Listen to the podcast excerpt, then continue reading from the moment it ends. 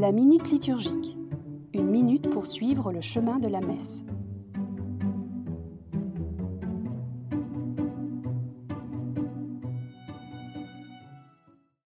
Peuple envoyé.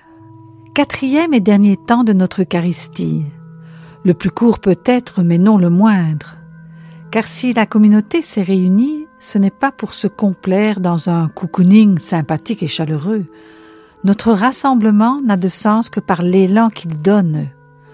On se souvient des disciples qui ont croisé le Christ sur la route d'Emmaüs et ont partagé avec lui le repas de l'auberge. Le cœur tout joyeux, ils n'ont de cesse que de se remettre en chemin pour partager leur expérience bouleversante. L'Eucharistie ressemble à ces haltes qui balisent un long voyage, le temps de reprendre souffle, de reprendre des forces.